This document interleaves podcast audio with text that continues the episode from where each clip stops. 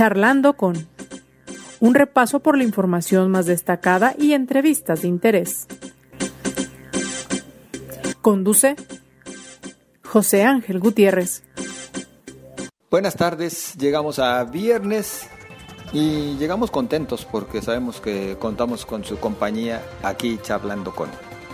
Contentos por eso, pero muy preocupados por lo que sucede en nuestro entorno. Hemos vivido una semana muy violenta en el caso de Jalisco y estados circunvecinos. Venimos todavía arrastrando los ecos de lo ocurrido el pasado sábado por la tarde-noche en Querétaro con esta, mm, pues, este intento de masacrar a porristas del Atlas por parte de aficionados de los Gallos Blancos de Querétaro. Y bueno, con un México en general muy movido, pero a veces no tan movido en lo que quisiéramos verlo que se mueve. Lamentablemente no siempre en lo positivo. Polémicas en torno al gobierno federal, polémicas en las entidades, asesinatos, una delincuencia que no para, la delincuencia organizada con altos índices de violencia. Lamentablemente es todo esto lo que estamos viviendo. Y por si fuera poco, un legislativo, tanto en lo local como en lo federal, que a veces se comporta insensible, autoritario, servilista. ¿Qué más le podemos poner? Esta es la realidad. Y discúlpeme que lo diga, seguramente habrán quienes se molesten por ese motivo. Pero también acepto sus comentarios, en caso de que me equivoque y para ello, a sus órdenes en las redes sociales, en Twitter, arroba José Ángel GTZ, en Facebook, José Ángel Gutiérrez, la fanpage. Hoy vamos a platicar de un tema muy doloroso. Sin duda, en el caso particular de Guadalajara y de Jalisco, existe un antes y un después de las explosiones del sector Reforma, aquel 22 de abril de 1992. Aún existen lesionados, sobrevivientes a esos eh, fatídicos acontecimientos y quienes no terminan por cerrar su dolor, su herida, a causa de ausencias, ausencias de distinto tipo, inclusive la ausencia de esa verdad histórica. Acompáñenos porque vamos a platicar, no, no, bueno, vamos a platicar acerca de este tema que en lo personal me mantiene sorprendido, además de la desaparición del fideicomiso que les apoyaba a los afectados del 22 de abril. Pero acompáñame por lo pronto a un rápido recorrido por parte de la información más destacada. El enfrentamiento que se registró entre elementos del ejército mexicano y sujetos armados en Lagos de Moreno dejó un elemento herido de bala en un glúteo, dos detenidos y un vehículo con varias armas de fuego. El secretario de Seguridad, Juan Bosco Pacheco, detalló que uno de los detenidos es de origen colombiano. El gobernador Enrique Alfaro Ramírez anunció que reforzarán la presencia de policías estatales en municipios cercanos a Michoacán, luego de que la noche del jueves fueron asesinados dos policías municipales de Jacotepec, dos tráileres fueron incendiados en Tamazula de Gordiano, al igual que un vehículo con armas de fuego en la Manzanilla de La Paz. Suman al menos 70 cuerpos exhumados, de casas abandonadas en los fraccionamientos Chulavista y Santa Fe, en Tlajomulco de Zúñiga, en donde la Brigada de Madres Buscadoras de Jalisco detectó fosas clandestinas durante la semana del 21 al 26 de febrero pasados. Quedó instalada la Junta de Gobierno del organismo público descentralizado Red de Centros de Justicia para las Mujeres de Jalisco y fue presentada a su coordinadora Beatriz Adriana Hernández, quien se comprometió a mejorar el servicio de atención a mujeres violentadas en la entidad, que rebasaron hasta en 300% la oferta de atención. El regidor de Morena en el Ayuntamiento de Guadalajara, Carlos Lomelí Bolaños, informó que solicita licencia a su cargo durante un mes para sumarse a la campaña de promoción de la consulta de revocación de mandato a realizarse el 10 de abril. El Ayuntamiento de Zapotlanejo presentó una denuncia contra quien resulte responsable, luego de que comerciantes de ese municipio acusaron que desconocidos se han presentado a sus negocios haciéndose pasar como funcionarios municipales y ofreciendo permisos irregulares. En la información nacional reitera el presidente Andrés Manuel López Obrador las afirmaciones del comunicado que emitió su administración en respuesta al pronunciamiento del Parlamento Europeo y en el que piden que frene la retórica populista en contra de la prensa. El presidente sostuvo que él, él escribió esa respuesta en la que entre otras cosas les decía a los parlamentarios europeos que no sean borregos y no sean hipócritas. Tan solo por decirle parte de lo que mencionaba dicha respuesta. Acompáñame a lo siguiente. Han pasado ya muchos años y los afectados por las explosiones del 22 de abril de 1992, quienes, por cierto, durante muchos años han eh, padecido las consecuencias de esta desgracia, comienzan a ver que se terminan los recursos por los, con los cuales se les ha apoyado dentro del fideicomiso de asistencia social. Se supone que en el Congreso tratan de sacar adelante eh, una iniciativa para que pues, se cuente con los respectivos eh, recursos. Pero ¿qué es lo que ha sucedido hasta el momento? Yo agradezco el que nos acompañe Sonia Solórzano, quien es lesionada de aquel lamentable 22 de abril de 1992. Es parte de las agrupaciones eh, que pues han conformado los lesionados y afectados y además representante legal dentro del Comité Técnico del Fideicomiso de Asistencia Social. Sonia, gracias por acompañarnos. Buenas tardes. Buenas tardes, muchas gracias por la atención y aquí estamos. A ver, ¿cuál es la situación por lo que refiere a la disponibilidad de recursos dentro de este fideicomiso? Mira, dicho fideicomiso al día de hoy eh, sí es nombrar lo que se encuentra en números rojos, ya que hay, existe capital nada más para lo que resta del año y quizás del próximo año, de enero a marzo, nada más. Y posterior a ello ya nos desaparece automáticamente el fideicomiso, ya no hay más recursos. Es decir, máximo hasta el primer trimestre de 2023 y se terminan los recursos. Sí, se termina todo. Y al terminarse los recursos, obviamente se termina la atención médica, que es algo muy importante para nosotros. El apoyo económico que recibimos mes con mes, es decir, termina todo tipo de ayuda. ¿Cuántos afectados siguen siendo apoyados hasta el momento, Sonia? Al día de hoy solamente sobrevivimos 57. ¿Y qué tipo de apoyo? Se les... Pero, ¿qué, apoyo se les otorga? Además, bueno, de atención médica, un apoyo económico de cuánto de manera mensual? Al día ahorita se reciben cinco salarios mínimos por mes, que es el equivalente a 12 mil pesos mensuales. Y de ahí mismo que el dicho fideicomiso se paga a Secretaría de Salud nuestro derecho a la salud, es decir, que nosotros mismos pagamos el servicio médico. ¿y por qué motivo se está terminando el recurso? Realmente había, cuando se creó el fideicomiso en 1998, la mentalidad de los funcionarios en ese entonces es que el fideicomiso no iba a durar más de tres años. ¿Por qué? Porque se creó el fideicomiso con un solo fin, dar tranquilidad mientras llegábamos al resultado final en busca de la justicia y el reclamo total que era declarada Pérez como culpable de, dicha tragedia.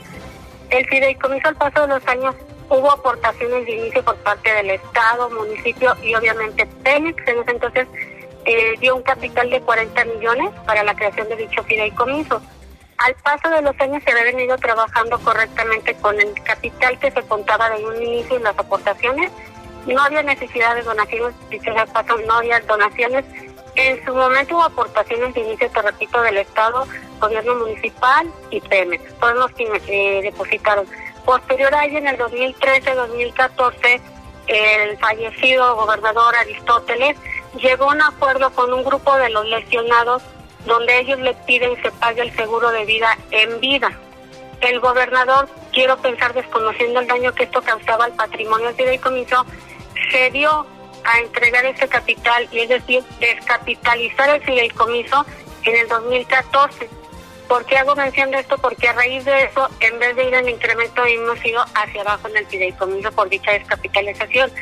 Es de agradecer que los ayuntamientos, el, gobierno municipal y estatal anualmente hacen un donativo. Es una aportación voluntaria, por así decirlo, la cual se les agradece. Pero dicho montón no cubre en su totalidad lo que generan los gastos del fideicomiso. La aportación anual estamos hablando de 5 millones y medio, mientras que los gastos que se erogan anualmente de hecho comiso son alrededor de 12 millones. Es decir, que hay que tomar del capital que existe para completar los gastos de ese año y es por lo que se está descapitalizando hoy en día el fideicomiso. ¿Cuántos fueron los que se vieron beneficiados en su momento con este anticipo de su seguro de vida? En ese entonces éramos 65 lesionados. Entonces no hubo muchos que recibieran ese beneficio siquiera. No, no, no, no. Y de hecho la encomienda fue de que lo tienes que tomar porque lo tienes que tomar porque esto desaparece y lo tomas ahorita o nunca. Era de voluntariamente a fuerza. Pero obviamente, perdón, los 50 y cacho que nos menciona usted, que aún reciben este beneficio, no aceptaron lo del seguro.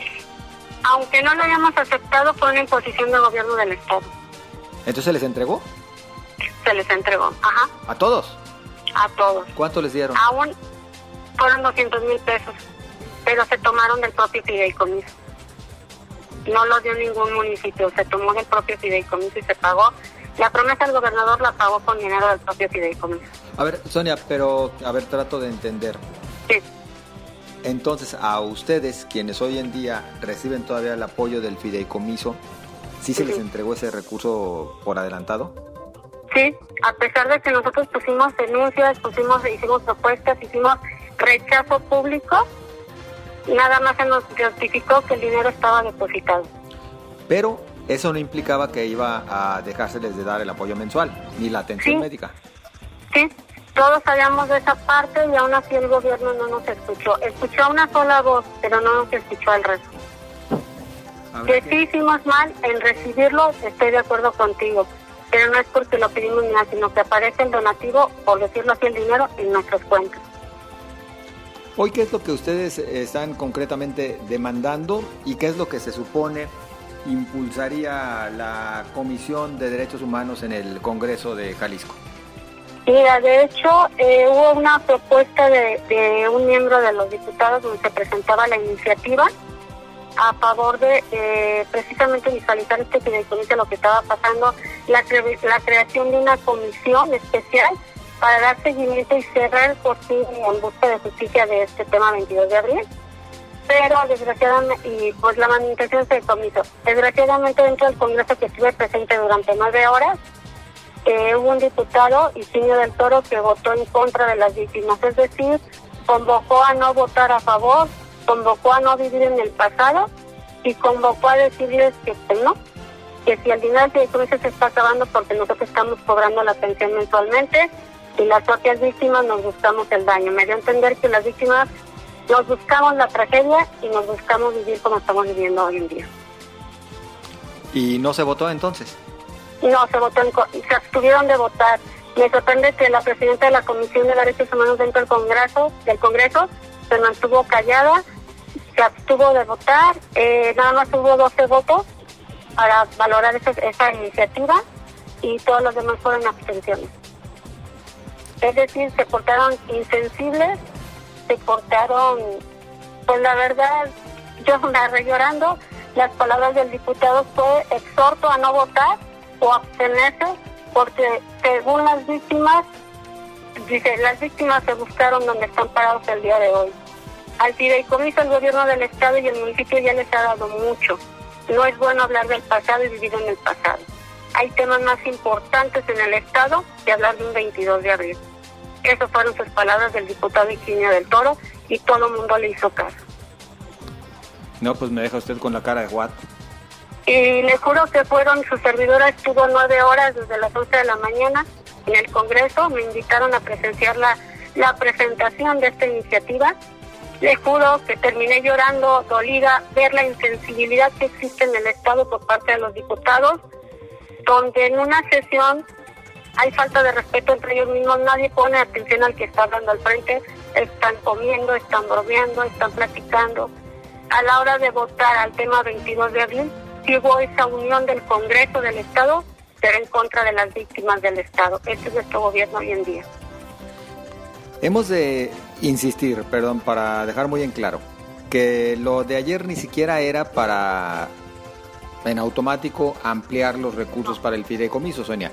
Es decir, era un acuerdo legislativo para crear la comisión especial temporal a fin de conmemorar, concluir y conocer la verdad histórica del caso 22 de abril en Guadalajara. Tal cual. Sí, sí. Y ni siquiera la dejaron pasar a revisión. Y la argumentación pues suena, bueno, además de insensible, además de insensible, ilógica, irrisoria, bueno, muchos pueden ser los adjetivos, ¿no? Simplemente yo les pregunto, dejando a un lado Sonia en el tema 22 de abril, los diputados se les olvida que soy mujer, ya vemos muchas mujeres eh, víctimas de esa tragedia. Somos personas con discapacidad ellos promueven la no violencia hacia la mujer o promueven la violencia a los derechos humanos de la mujer y personas con discapacidad que no entendido. ¿Qué sigue para sentir. Ante esta negativa en el Congreso de siquiera crear esa comisión especial, ¿qué sigue para ustedes? Nosotros estamos a la par con derechos humanos en el Estado.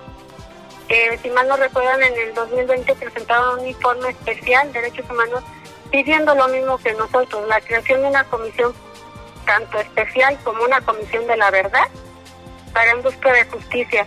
Esta, esta convocatoria o esta petición de derechos humanos también ha sido ignorada. ¿Qué sigue con nosotros? Son 30 años que se vienen, sí es verdad, estamos cansados, estamos cada día más enfermos, pero creo que hay quien sí va a defender nuestra justicia. Nosotros vamos a seguir tomando cartas en el asunto vamos a ver quién realmente se sensibiliza al tema y dónde está la seguir la ruta en busca de la justicia. ¿No se han planteado ustedes la, ruta de momento? ¿No se han planteado la ruta, algún tipo de medida?